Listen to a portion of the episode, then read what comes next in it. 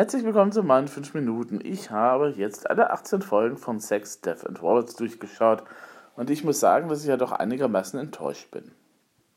Also, gut, es ist ja bei so einer Anthologieserie, genauso wie bei einer Anthologieserie in Buchform.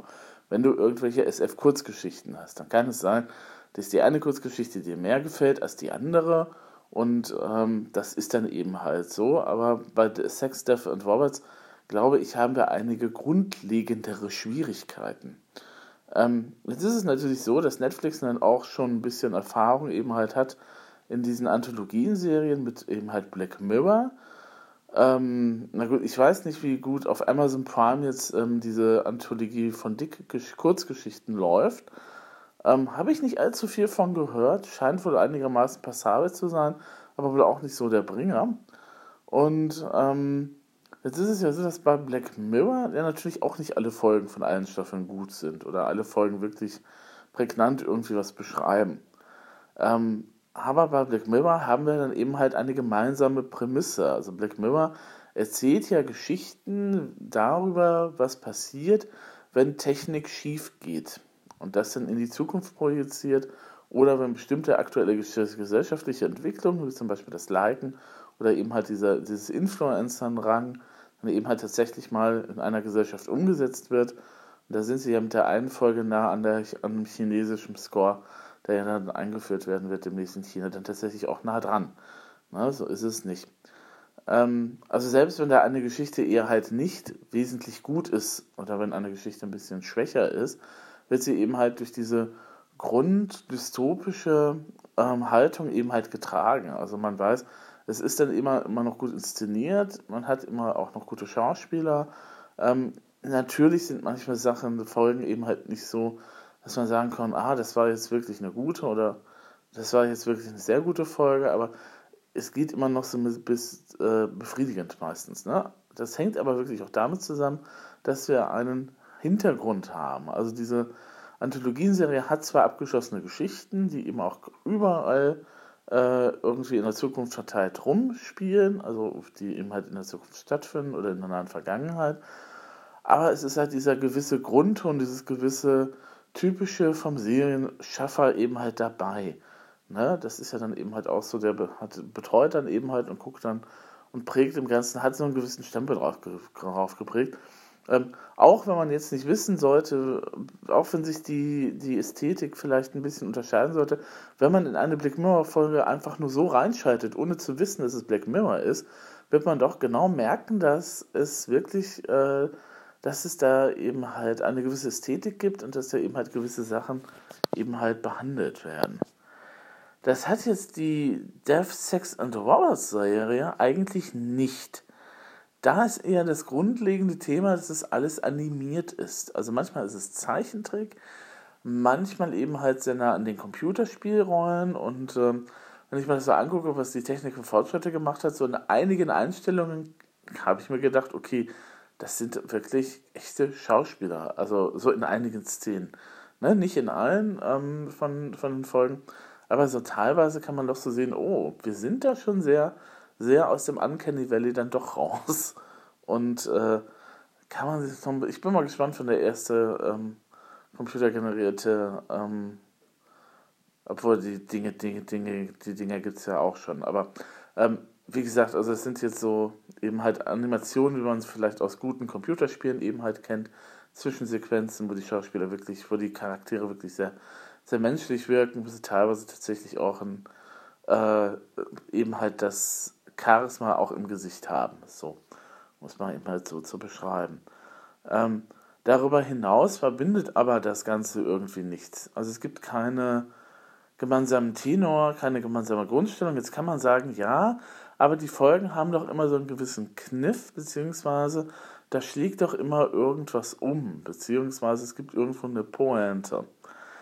Ja, die gibt es, aber das ist ja keine einheitliche Pointe, sondern es ist ja teilweise funktioniert diese Pointe eben halt immer nur, immer, teilweise funktioniert diese Pointe nur innerhalb der sechs oder sieben Minuten, wie die Episode lang ist. Diese Episoden sind ja auch in der Regel äh, sechs bis 15 Minuten lang. Also ne, länger trägt, trag, trägt dann die Idee vielleicht der Kurzgeschichte nicht. Und jetzt muss man natürlich auch sagen, ähm, es sind natürlich super Sci-Fi-Autoren dabei. John Scalzi hat drei Folgen geschrieben, äh, beziehungsweise die Grundlage für diese Folgen geschrieben, also die drei Kurzgeschichten. Alistair Reynolds ist mit an Bord, ähm, den einige von euch vielleicht kennen, und äh, noch einige andere Namen, die tatsächlich sehr gut und sehr bekannt sind. Ne? Also es ist nicht so, dass die keine schwachen Vorlagen ausgewählt haben. Es ist eher nur so, dass dieser Serie eben halt ein gewisser Grundton fehlt. Es fehlt eine gewisse Ästhetik. Das kann man natürlich auch nicht, nicht herbeizaubern, wenn man eben halt tatsächlich im, äh, im animierten Bereich ist und da hat jedes Studio und jeder Macher hat dann eben so seine eigene Handschrift. Das ist dann wirklich schon mal ein bisschen schwieriger. Gut, jetzt kann man aber sagen, okay, ja, dieser Kniff, dieser, diese äh, Twist, den es da dann immer gibt, der ist doch wirklich dann eben halt das, was es verbindet, ja. Aber diese Twists gehen ja nicht immer in dieselbe Richtung. Also manchmal ist es ganz, ganz witzig. Ähm, bei der Alternate Realities Folge ähm, kann man eben halt sechsmal zugucken, wie Adolf Hitler irgendwie umkommt und was das so für Folgen hätte für die Geschichte. Ähm, bei den anderen ist es dann eben halt teilweise so, ähm, bei der einen Folge ähm, ist es dann eben halt so, ja, das sind eben halt so Südstaatler oder Hinterwäldler, die dann eben halt tatsächlich irgendwie ähm, mit Meccas eben halt äh, sich gegen die Außerirdischen verteidigen und am Ende stellt sich dann eigentlich raus, ähm, A ist der Planet vollkommen überrannt, beziehungsweise ähm, scheinen das wirklich nur so kleine Enklaven zu sein. Oh, ich habe gespoilert, sorry, aber ähm, das ist nun wirklich auch eine Folge, wo ich jetzt wirklich nicht sehr angetan von war, die darf ich spoilern. Ähm, es gibt gute Geschichten, durchaus, aber auch da ist dann der Kniff beziehungsweise der Dreh- und Angelpunkt dann eben halt, ja, also ähm, manchmal sind diese Folgen auch einfach abrupt zu Ende. Also es gibt zwar einen Anfang und einen Mittelteil einer Geschichte, aber die Geschichte wird nicht zu Ende erzählt. Also dann gibt es eben mit diesem berühmten äh, Cut to Black oder eben halt ist es ein Ende, wo man sich fragt, ja, was ist denn da jetzt wieder passiert? Bei The Witness habe ich immer noch nicht kapiert, wie das Ganze funktionieren soll oder was da eben halt passiert. Abgesehen von dieser Szene im Sexclub, die wirklich sehr eindeutig ist. Im Fetisch-Sexclub wohlgemerkt, deswegen ist die Serie, ist die Anthologie auch ab 18 erst. Und äh, ja, sie spart wirklich nicht an Blut und Sex und Gore. Das ist dann auch nochmal sowas.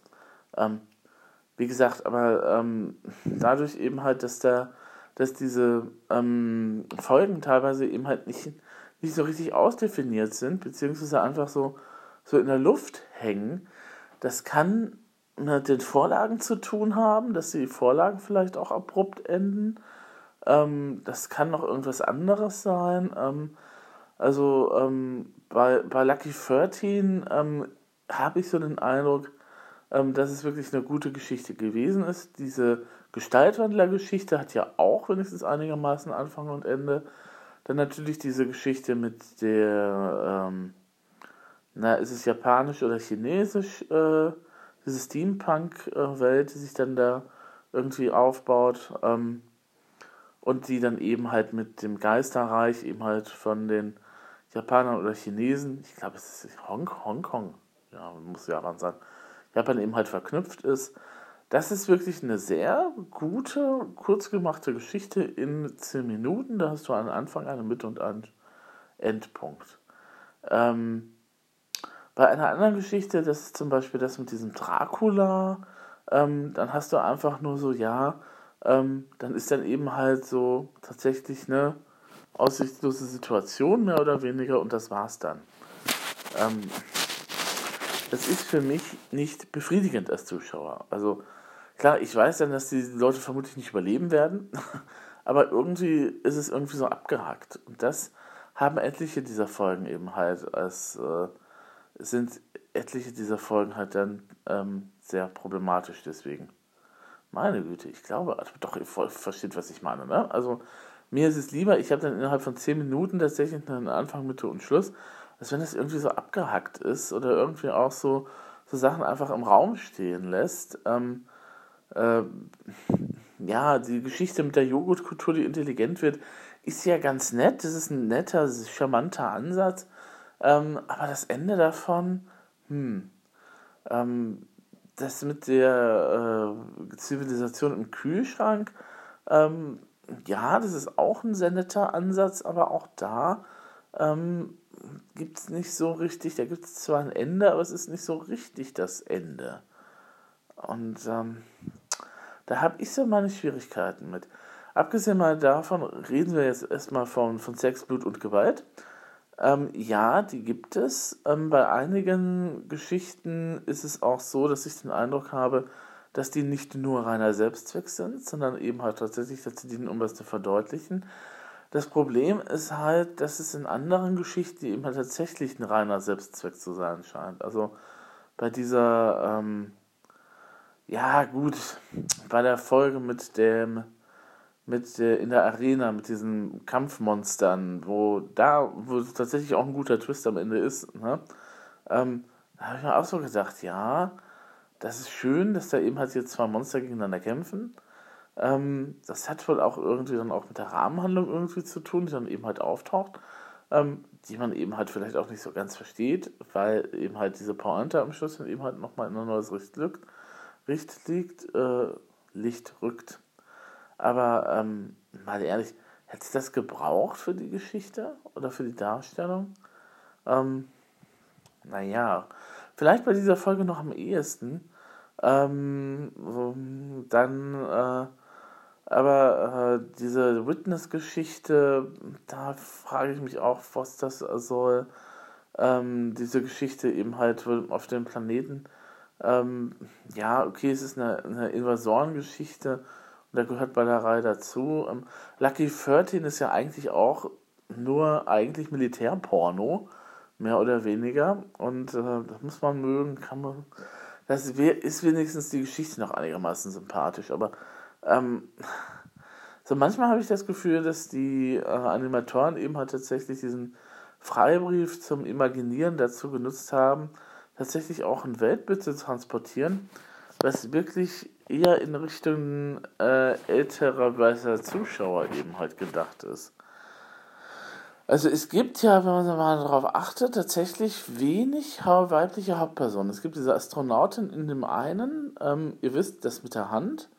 Ähm, dann gibt es Lucky 13, was mir jetzt so auf Anhieb einfällt. Bei den anderen ist zwar immer irgendwie so ein weiblicher Charakter irgendwie vielleicht nochmal dabei, das spielt aber keine Hauptrolle. Jetzt kann man auch nochmal fragen, ähm, inwieweit ist es eben halt jetzt notwendig oder inwieweit könnte man eben halt nicht auch in der äh, Handgeschichte dann eben halt die Frau durch einen Astronauten ersetzen? Also die Geschichte würde genau so funktionieren, wenn es eben halt ein Mann wäre. Da sehe ich jetzt nicht so die Unterschiede. Und das ist schade, dass dann eben halt das Potenzial eben halt, ne, also eigentlich könnte man da eben auch einen Mann als Charakter dahin packen. Es wäre genau dieselbe Geschichte. Es gibt keinen weiblichen speziellen Blickwinkel auf die ganze Geschichte. Bei Lucky 13 ist der Hauptcharakter auch austauschbar gegen einen Mann. Die Geschichte würde genauso gut funktionieren, wenn das ein Mann wäre. Da fehlt dann auch irgendwie so die weibliche Erzählperspektive. Und ähm, gibt halt eben sehr viel Sex, eben halt Blut und Gewalt. Also deswegen ist die Serie, wie ich es auch schon sagte, erst ab 18 freigegeben. Aber wie gesagt, manchmal ist es sehr selbstzweckmäßig. Also es dient nicht unbedingt dazu, irgendwelche Storyhandlungen voranzutreiben, ähm, sondern eben halt ist dann irgendwie so, so reiner Selbstzweck, wie eben halt bei, ja, Gut. Ähm, gut, bei den Gestaltwandlern sehe ich das noch ein, weil diese Gestaltwandlungsgeschichte insgesamt in einem kriegerischen Kontext spielt. Also es sieht irgendwie so nach Stellvertreterkrieg aus in irgend so einem Land wie Afghanistan oder so.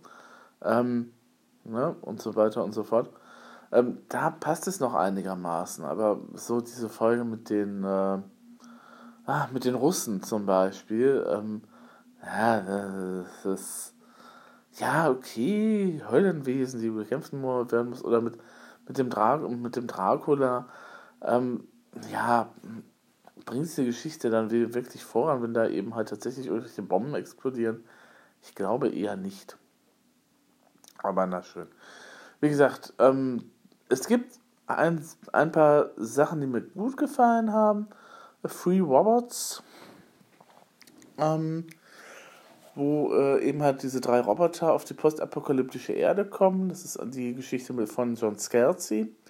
Ähm, die ist wirklich gut, weil es dann eben halt auch nochmal, ähm, da ist auch nochmal eine gewisse Botschaft mit drin.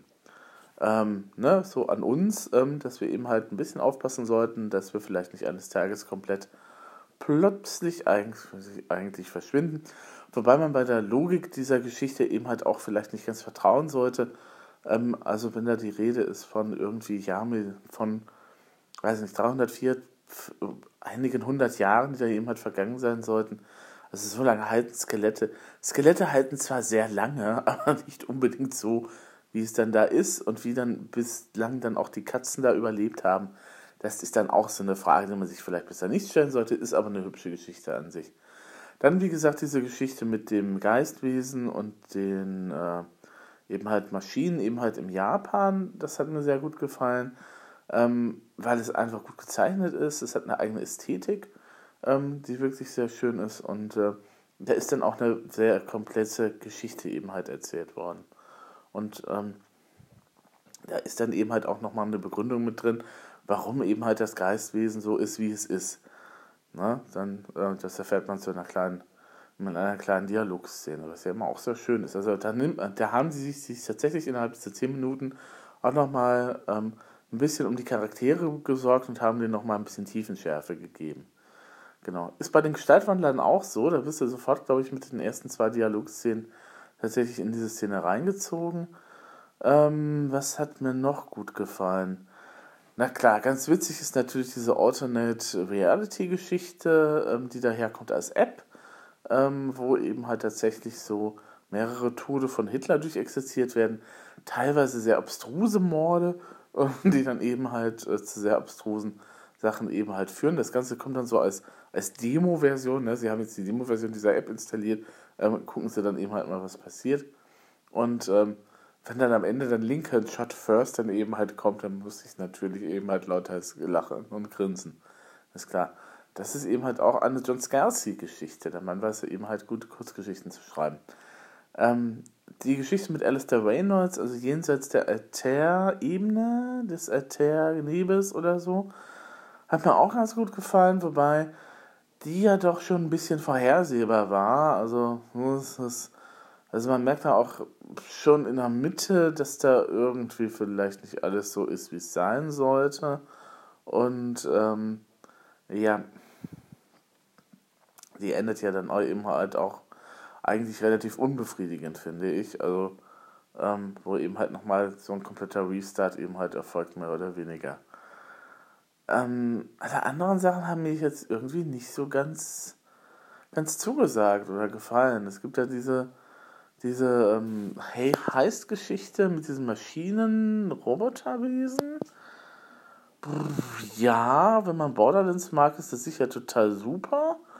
Ähm, wie gesagt, diese Geschichte mit diesen beiden Monster-Gladiatoren-Arena-Kämpfen, die hatte noch am ehesten was, aber auch da muss ich mich dann fragen, ähm, da hätte man tatsächlich auch noch mal ein paar Sachen eben halt kürzen können, beziehungsweise ähm, ob da gewisse Sachen wirklich notwendig gewesen sind, ist dann eben halt auch die Frage, obwohl der Twist da sehr gut war.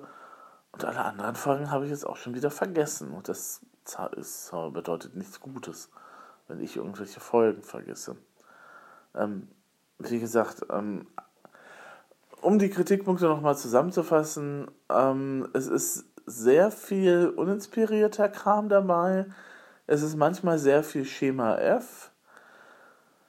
Es wird nicht immer eine komplette Geschichte erzählt, also von Anfang bis Schluss, sondern es wird dann einfach irgendwo konsequent mittendrin aufgehört.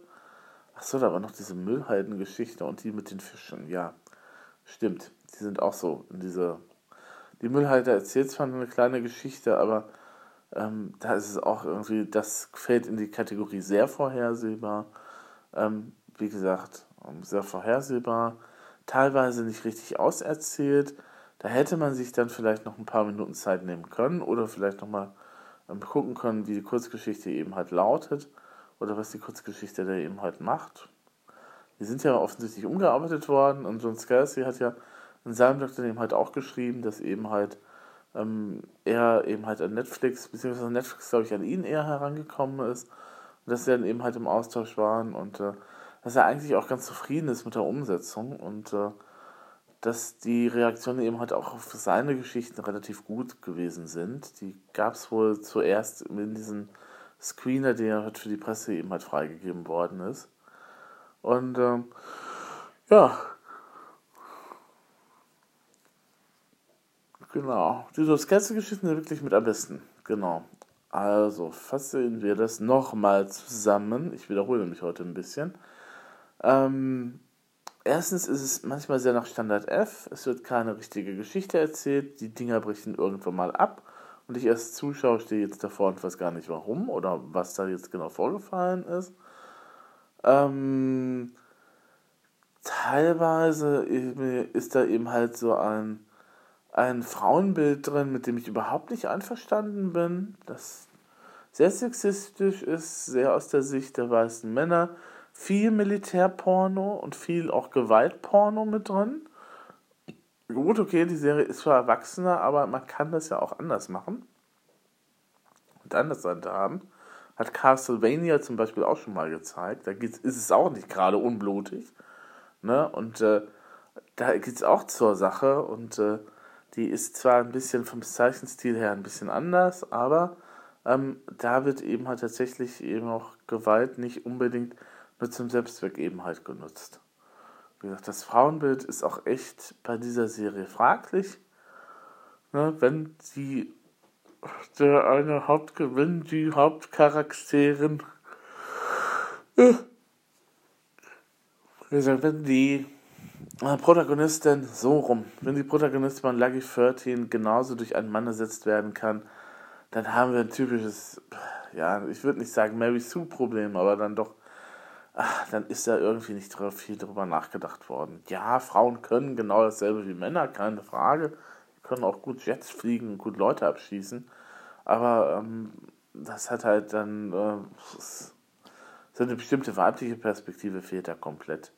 Und auch, ähm, wenn man sich die Sexszenen anschaut, das ist ja dann doch eher so, dann, äh, ja, na gut, The Witness hat sowieso eine sehr, sehr eigene Vorstellung davon.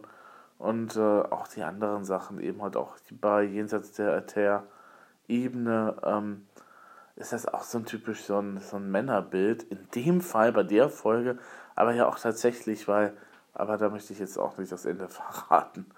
Das ist ja dann doch ein bisschen das ist wenigstens ein nettes Ende, finde ich. Mehr oder weniger. Genau. Sex, Death and Roberts. Netflix. Seit, ähm, ich glaube, seit einer Woche oder so, seit drei, vier Tagen online. Ähm, und es kann sein, dass ihr eine unterschiedlichere Ab Reihenfolge habt, wie die Folgen euch präsentiert werden, als ich die jetzt hatte. Ähm, deswegen habe ich jetzt nicht so sehr auch gesagt, Folge 1, Folge 2, Folge 3, weil Netflix es tatsächlich irgendwie durcheinander würfelt.